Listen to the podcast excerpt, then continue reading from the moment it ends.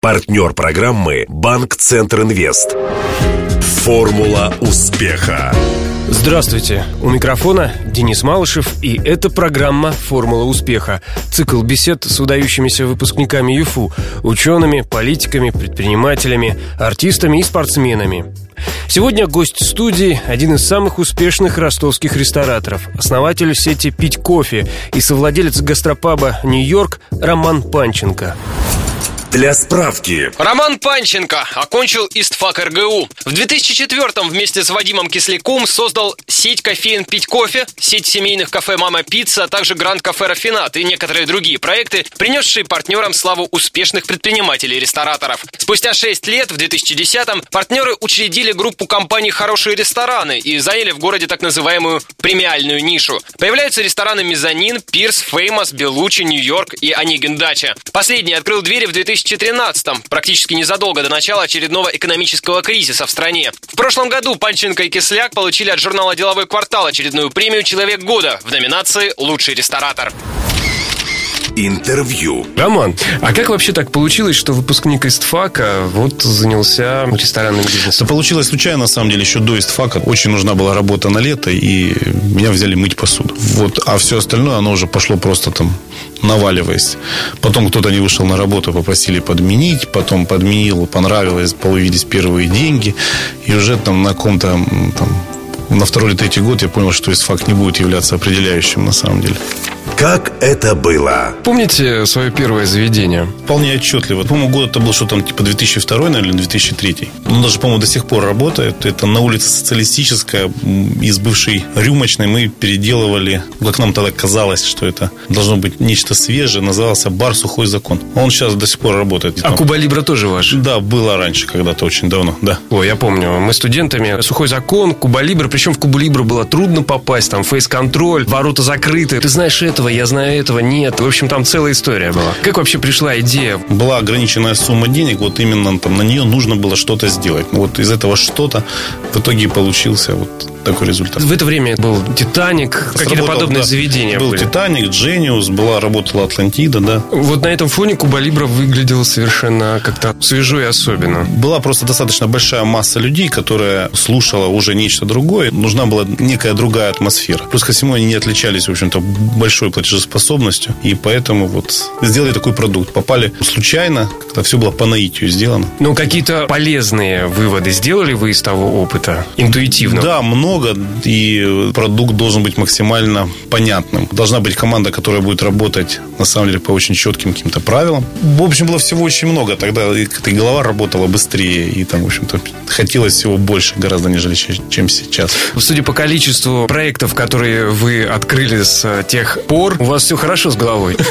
Нет, с головой действительно, наверное, хорошо все. Просто должна быть реализация какая-то очень правильная этого всего, чего там часто до сих пор не хватает. И, соответственно, понимание, что же ты делаешь конечно. Вот, и те идеи, которые появляются сейчас, они более конъюнктурны, чем те, которые появлялись раньше. Мы сейчас быстрее понимаем, где здесь будут деньги. Целиком сосредоточились на ресторанном бизнесе. Нас как-то коробит, когда называют это общепит или ресторанный бизнес. Как-то все вот в одну кучу сложили. Да, индустрия гостеприимства звучит лихо, красиво. А вот. как произошла вот эта эволюция от Кубы Либры к э, Белучи, к нью Ой, не, ну это очень, ну, ну какая-то очень долгая история. Был же предварительно достаточно большой кусок времени, когда мы занимались созданием и развитием сети кофеин «Пить кофе». Успешный проект был воспринят хорошо в Ростове? Ну, рынок очень пустой на тот момент был. Мы достаточно четко попали в аудиторию с точки зрения ценообразования. И самое главное, локация этих мест, которые мы открывали, она была очень там правильная. А что удивило? То задумали, но оказалось все иначе несколько. То, что на самом деле мы долгое время, да я подозреваю сейчас, та компания, которая пить кофе занимается, очень много зарабатывает на кухне, на еде. То есть это не кофейня в чистом виде, это там сити-кафе. То есть люди приходят туда есть, а не пить кофе. Но это же очень по-европейски. Э, наоборот, по-европейски очень четкая сегментация, что кофейня это кофейня mm-hmm. и предполагает там чашку чего-то и там, ну, не знаю, десерт. Ну, Starbucks, например. Да. Ну, это как самое такое яркое проявление. Хотя сейчас Starbucks тоже задумывается о том, чтобы вводить больше еды, да. И если это там э, кафе для обеда, это кафе для обеда. Если это ресторан, это ресторан. То есть, а мы смешали все в кучу. Мне кажется, что эта аудитория, которую тогда вы прикормили, напоили кофе, угу. э, она вместе с вами выросла и теперь составляет, может быть, часть той публики, которая ходит в нынешние ваши заведения. Мы бы очень хотели, чтобы так оно и было. Вот, и наверняка там куча людей, которые ходили пить кофе, ходят к нам сейчас. То есть у нас очень требовательные гости, ну, конечно, стали отличаться. Появилось достаточно большое количество тенденций, трендов новых. Более подготовленный, более профессиональный потребитель стал. О бизнесе. В целом о долгосрочных трендах. Вот хотелось бы поговорить. э, Слава богу, что все подходили от этого названия кухни фьюжн, когда там чего-то вместе всего накидано в тарелку. Сейчас это понимание прежде всего так называемого simple food, когда простые ингредиенты, понятные ингредиенты, хорошо приготовленные. То есть задача этот продукт вытащить и не испортить. То есть чтобы ну, у гостя на тарелке это все было натурально, ярко, свежо, не залито огромным количеством там непонятного соуса.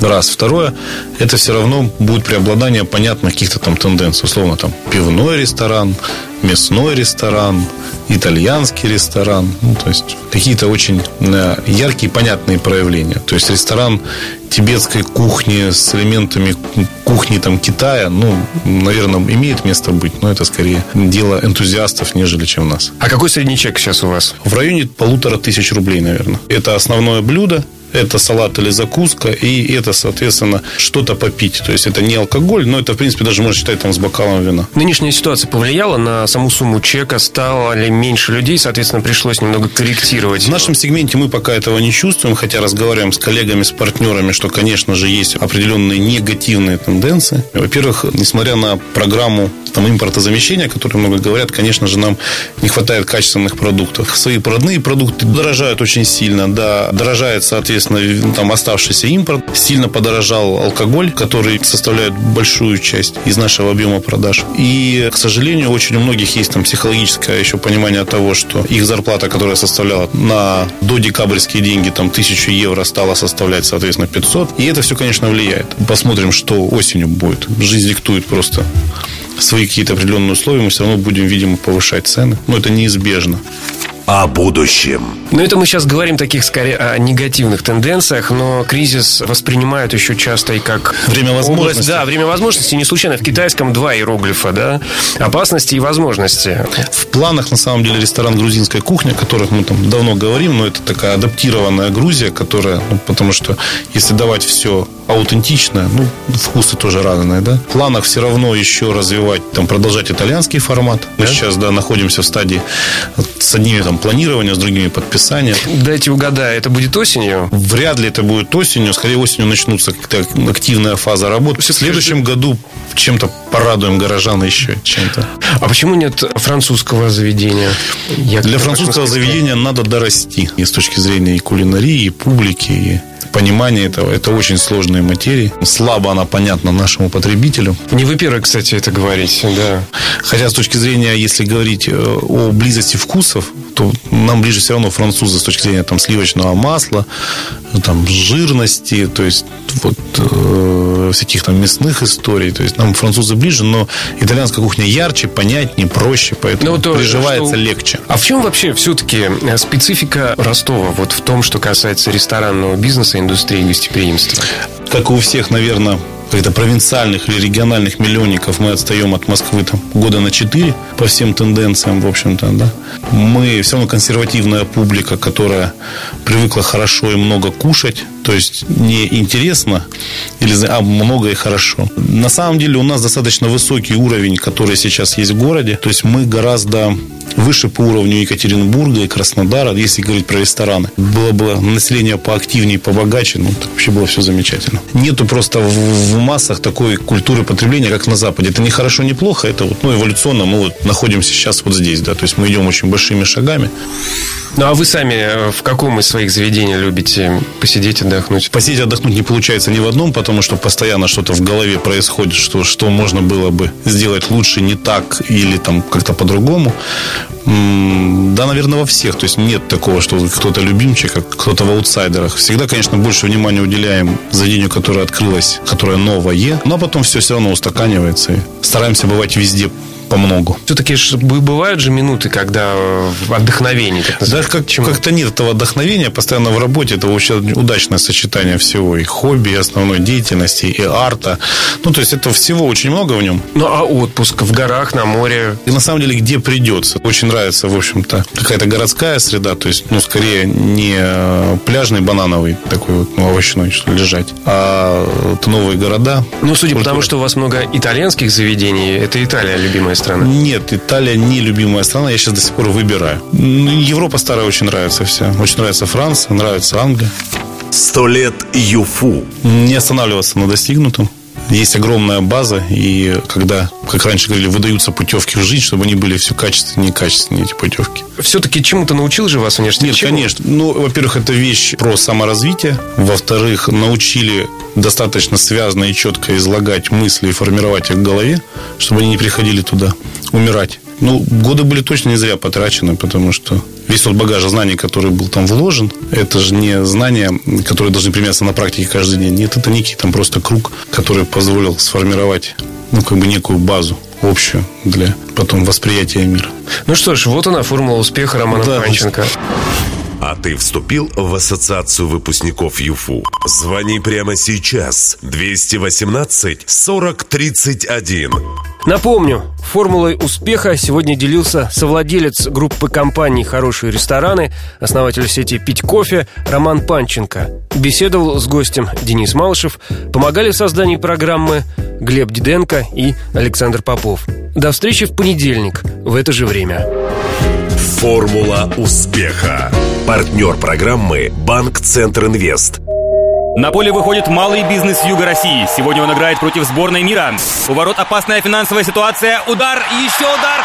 Да, бизнесу грозят тяжелые времена. Все замерли в ожидании. И кредиты банка Центр Инвест отразили удар по бизнесу. И предприниматели сразу переходят в контратаку. Идет активное завоевание рынка. Вперед! Гол! Кредиты банка Центр Инвест для малого бизнеса помогают победить. Узнайте о ваших преимуществах по телефону 23030 или в ближайшем к вам офисе банка. ОАО КБ Центр Инвест. Реклама.